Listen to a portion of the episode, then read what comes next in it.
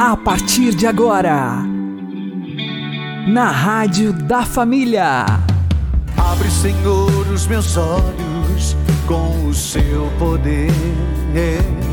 Caminhando com Jesus. Acredite, se Deus é por nós, quem será contra nós?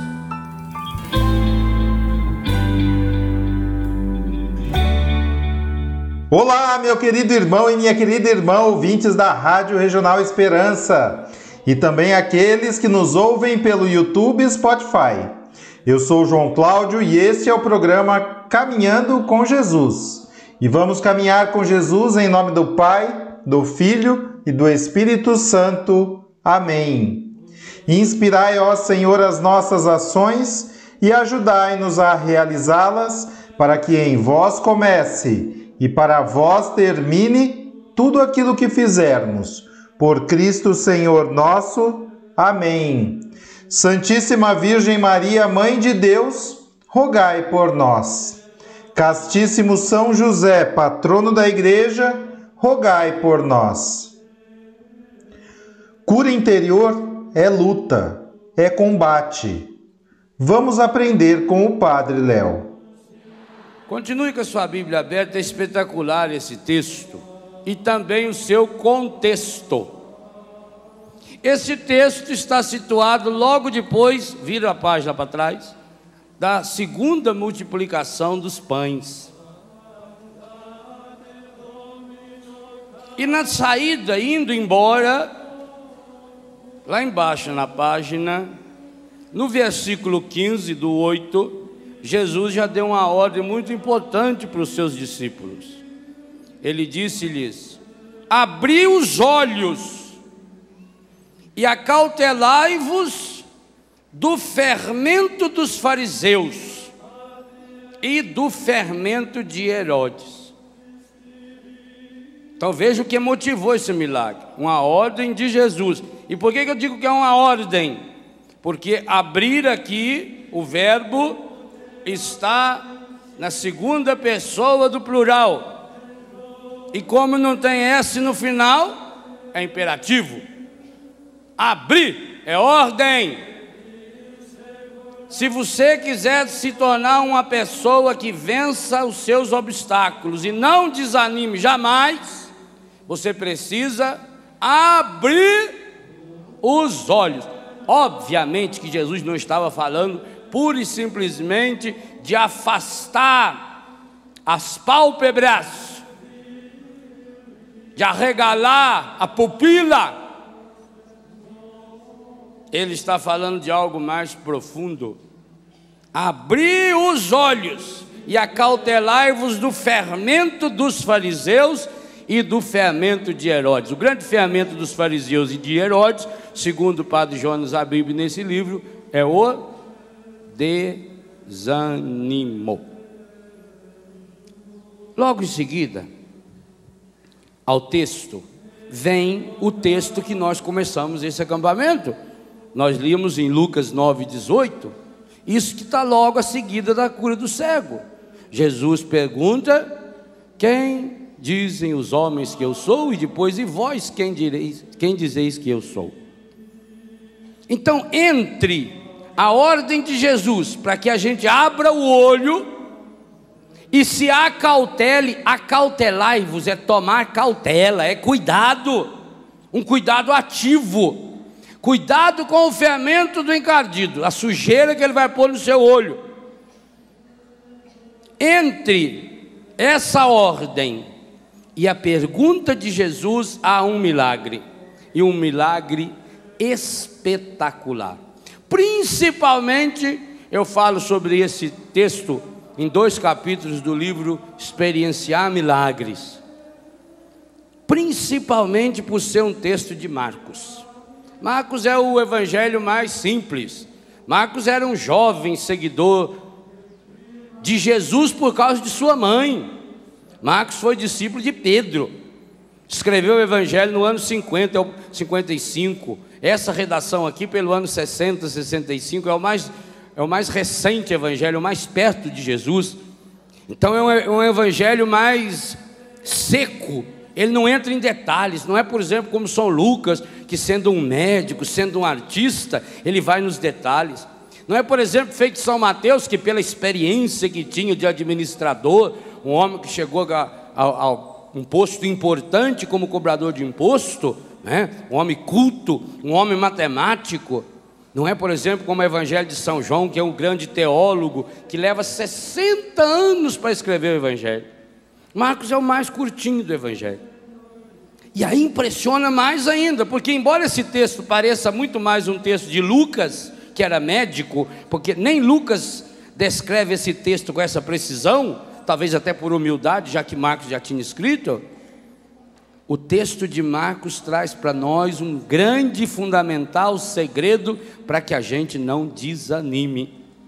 Um grande segredo para que você entre nessa palavra-chave de hoje. Qual é a palavra-chave de hoje? Não. Para não desanimar, foi dada uma palavra-chave que vai ser falada o dia inteiro, inclusive na missa. Combater. É luta pessoal. Não esqueça disso. Gostei demais, já falei ontem e repito. Para quem não ouviu, para quem ouviu, ouvi de novo. Gostei mais do título, demais do título. Luta pessoal. Cura interior é luta, cura interior é combate.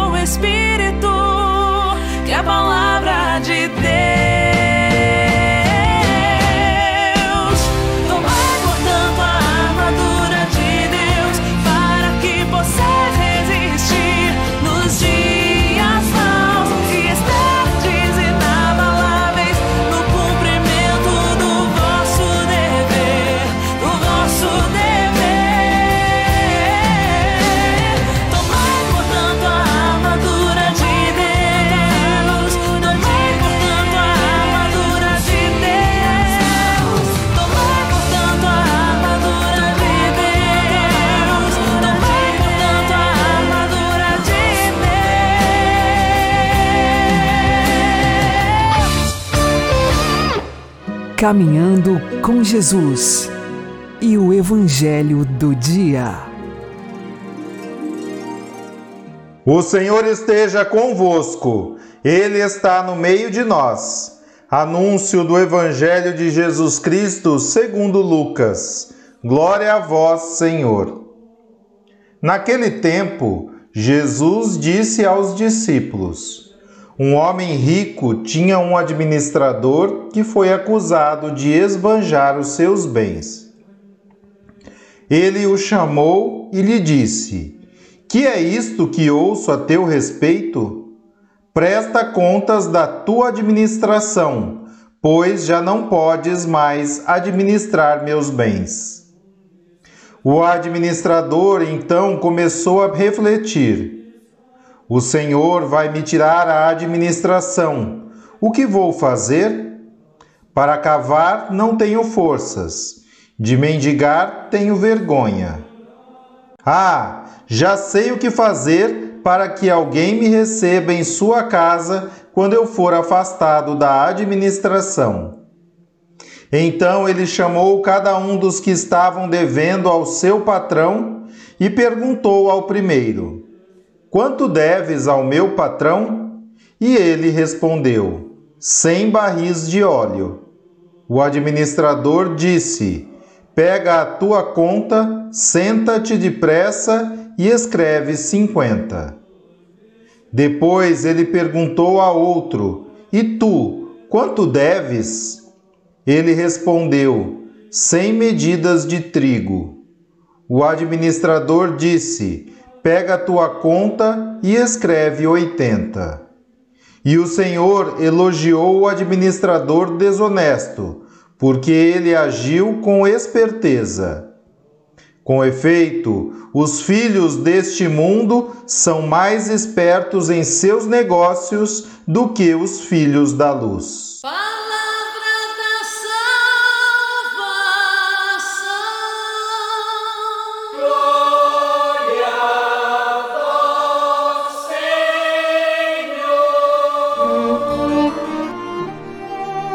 Agora, a homilia diária com o Padre Paulo Ricardo. Meus queridos irmãos e irmãs, o Evangelho de hoje nos fala do administrador desonesto.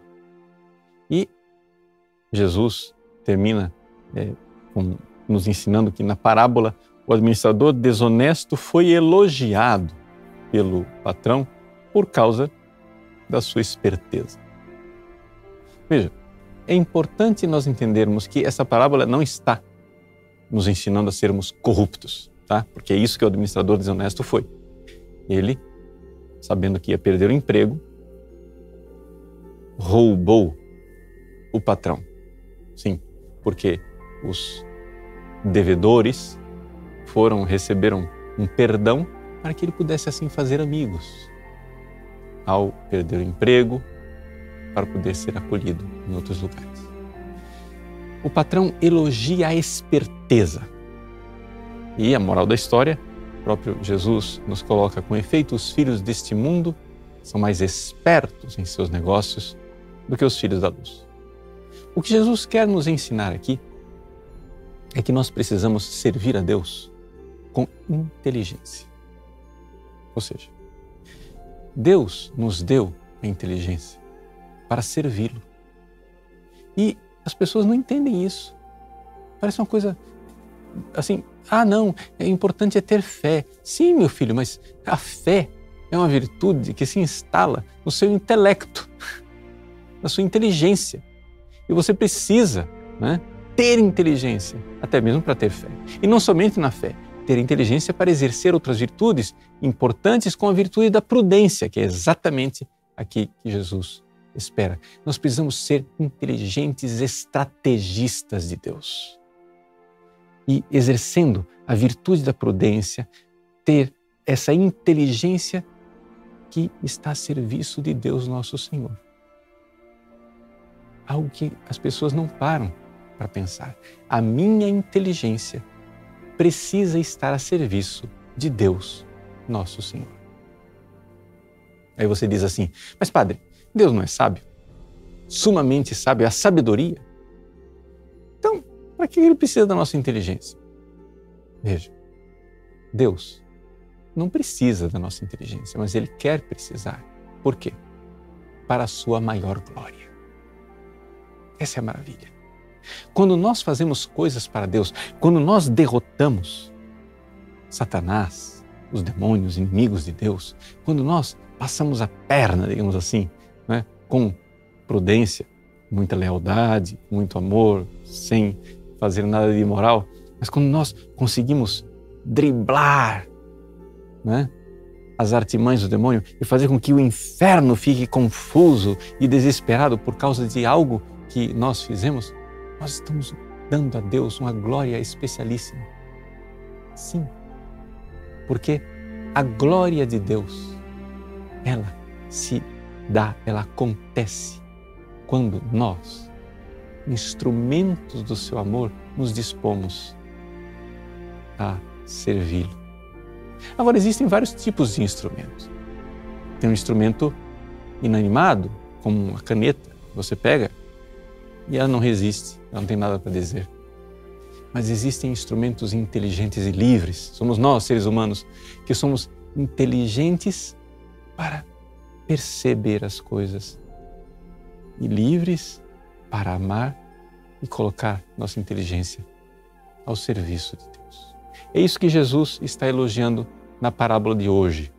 E nós precisamos realmente nos dar conta disto. Servir a Deus também com a nossa inteligência, com a nossa prudência, com a nossa capacidade estratégica. E depois que vier a vitória, será a glória de Deus, porque Ele é o grande estrategista, Ele é o grande vitorioso que usou instrumentos tão inadequados, pobres e humildes que somos nós.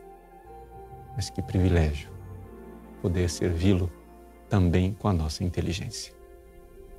Deus abençoe você. Em nome do Pai, e do Filho e do Espírito Santo.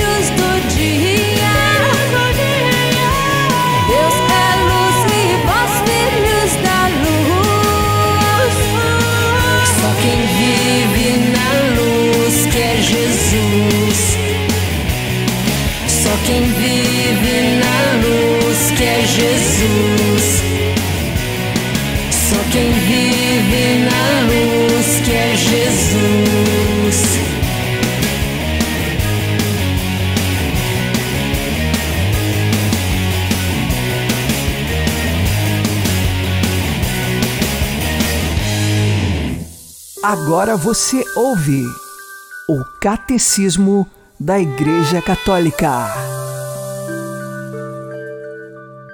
A maternidade de Maria em relação à Igreja.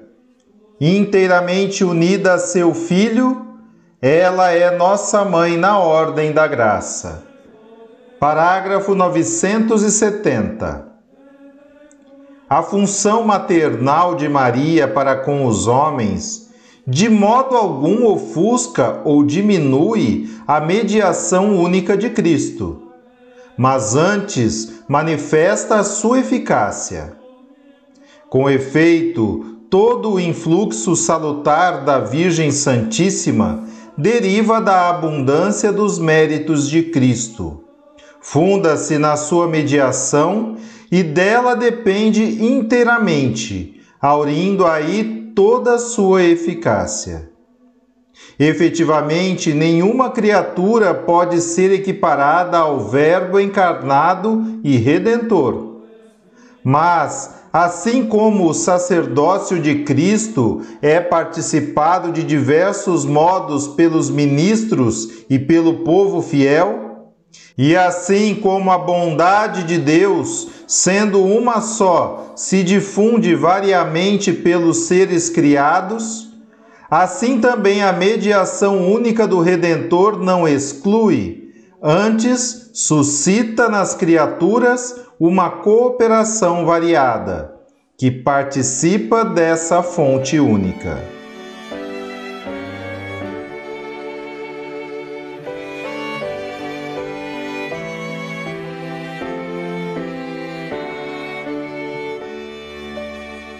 Corredentora, Mãe do Salvador, oh Maria,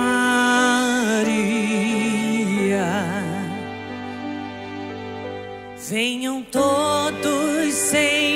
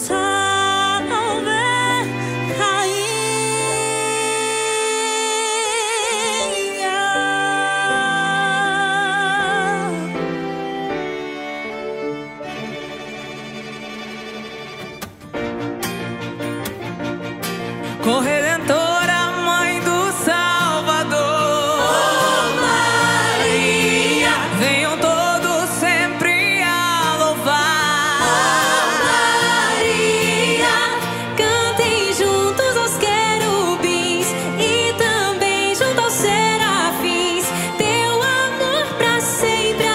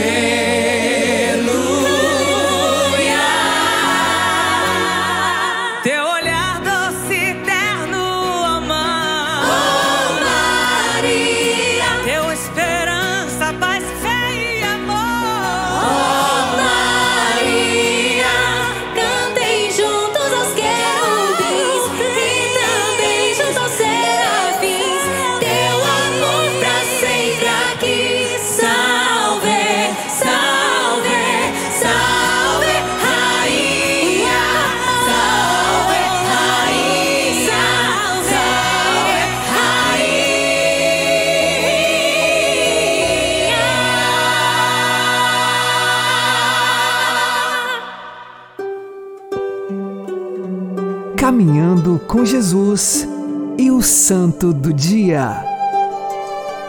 Meus queridos irmãos e irmãs, celebramos hoje a memória de São Carlos Borromeu, o grande arcebispo cardeal de Milão, que encarnou como ninguém o ideal de bispo desejado pela reforma do Concílio de Trento.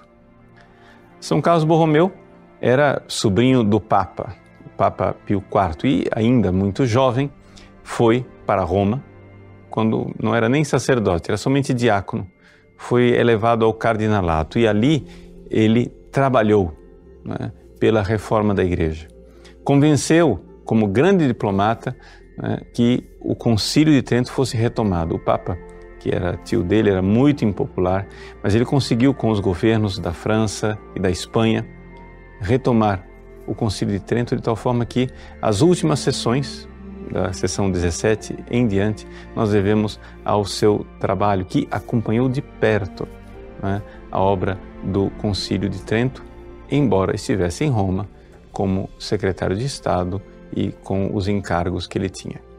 É, Uma vez emanados os decretos do Concílio de Trento, ele mesmo, que já vivia uma vida muito santa, foi exemplo para a reforma da conduta do clero em Roma e da cúria romana. Né? O embaixador eh, de Veneza, em Roma, na época, disse que só o exemplo do cardeal Carlo Borromeu fez mais bem ao ambiente da cúria romana do que os próprios decretos do Concílio de Trento.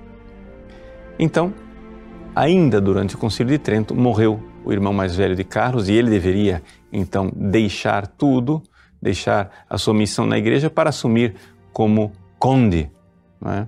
no palácio eh, Borromeu, perto eh, em Arona, no norte perto de Milão, no norte da Itália. No entanto, ele renuncia à sua, eh, ao seu direito de sucessão e pede a ordenação sacerdotal.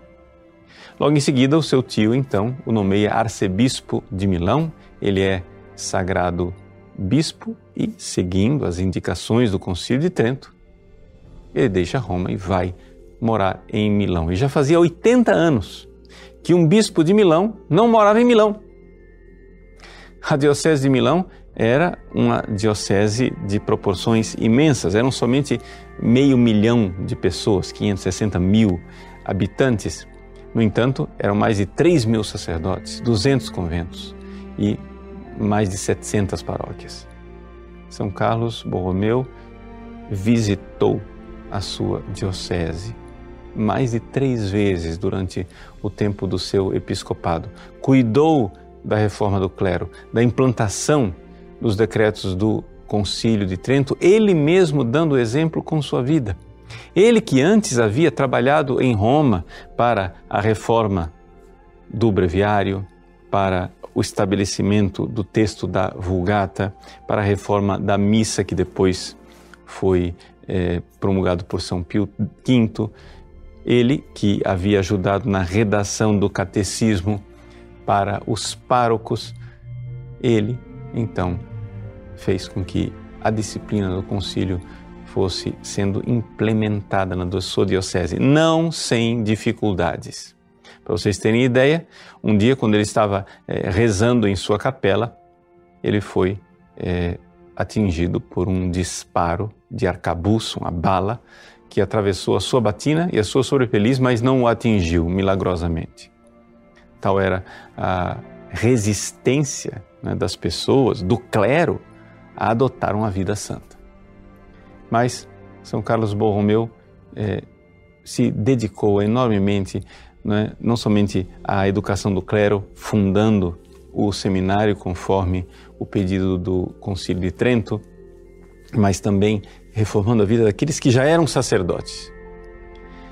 Ele, como um exemplo de caridade e de obras que são que surgem pela fé, contradizendo na prática tudo o que Lutero eh, dizia, fez hospitais, orfanatos, asilos e essa imensa, imensa atividade de caridade para eh, que a igreja realmente desse os frutos de amor que a fé viva deve dar.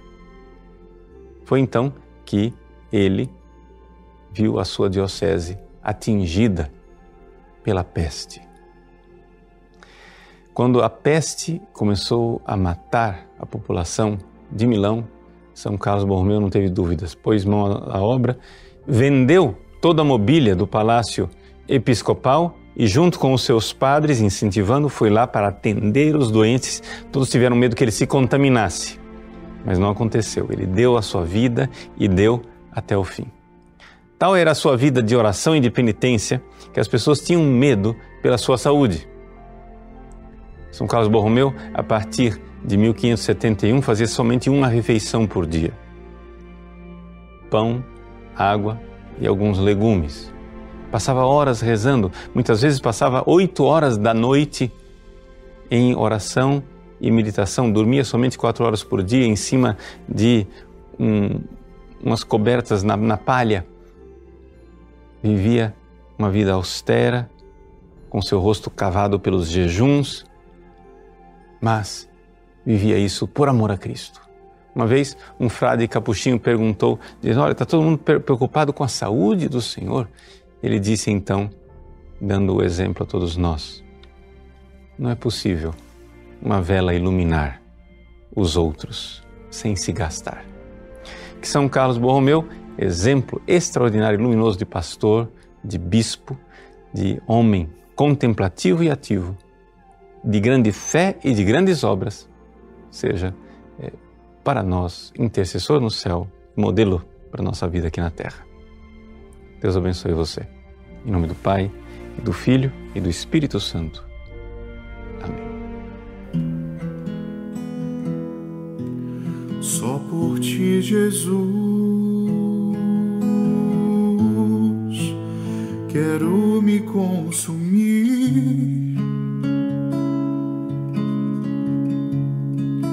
Como vela que queima no altar, me consumir de amor. Oh, só em ti, Jesus, quero me derramar.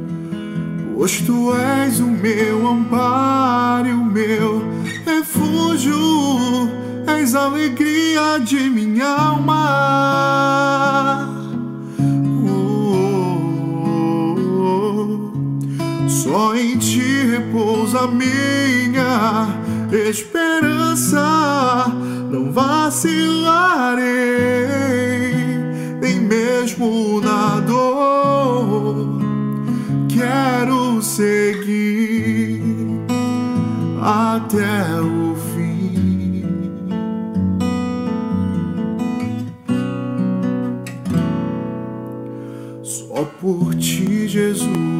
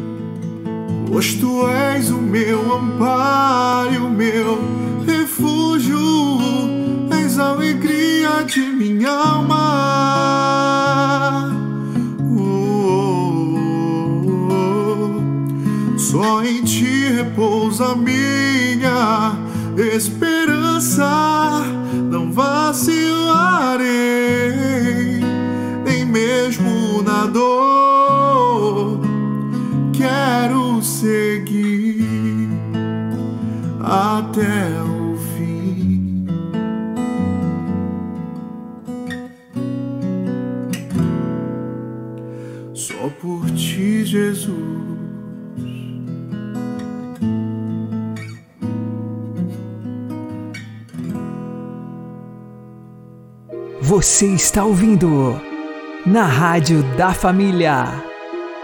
Caminhando com Jesus.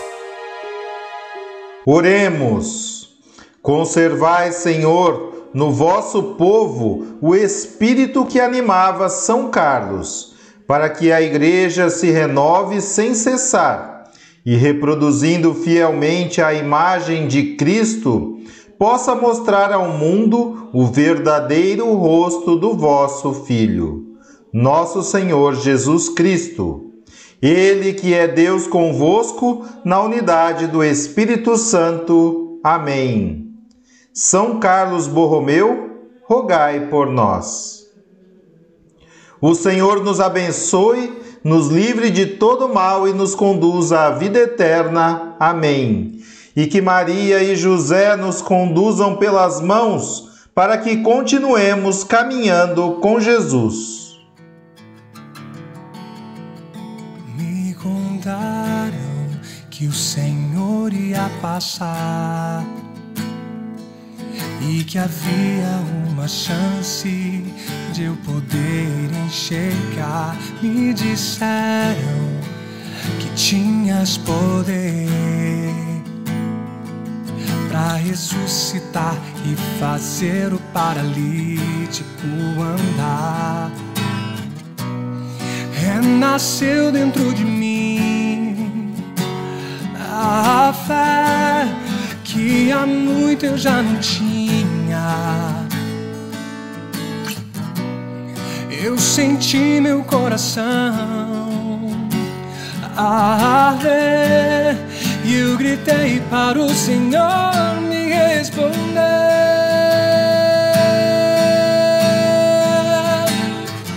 Jesus, filho de Davi, me cura. És o santo de Israel. Diante de ti a tempestade se cala. Meu Deus, honra minha fé. Jesus, filho de Davi, me cura. És o santo de Israel. Diante de ti a tempestade se cala. Meu Deus, honra minha fé. Me contaram que o Senhor ia passar e que havia uma chance de eu poder enxergar. Me disseram tinhas poder para ressuscitar e fazer o paralítico andar renasceu dentro de mim a fé que há muito eu já não tinha. Eu senti meu coração e eu gritei para o Senhor me responder.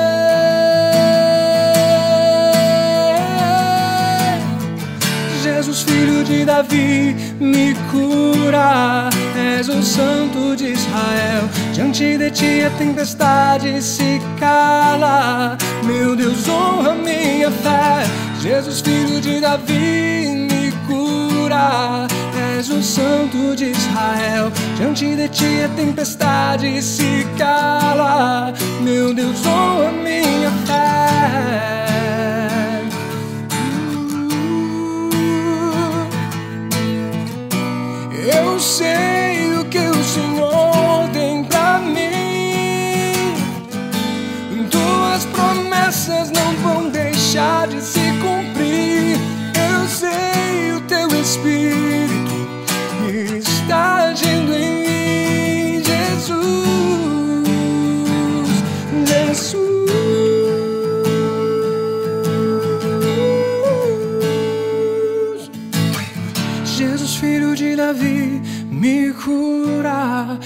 És o santo de Israel, diante de ti a tempestade se cala. Meu Deus, honra minha fé, Jesus, filho de Davi, me cura. És o santo de Israel, diante de ti a tempestade se cala. Meu Deus, honra minha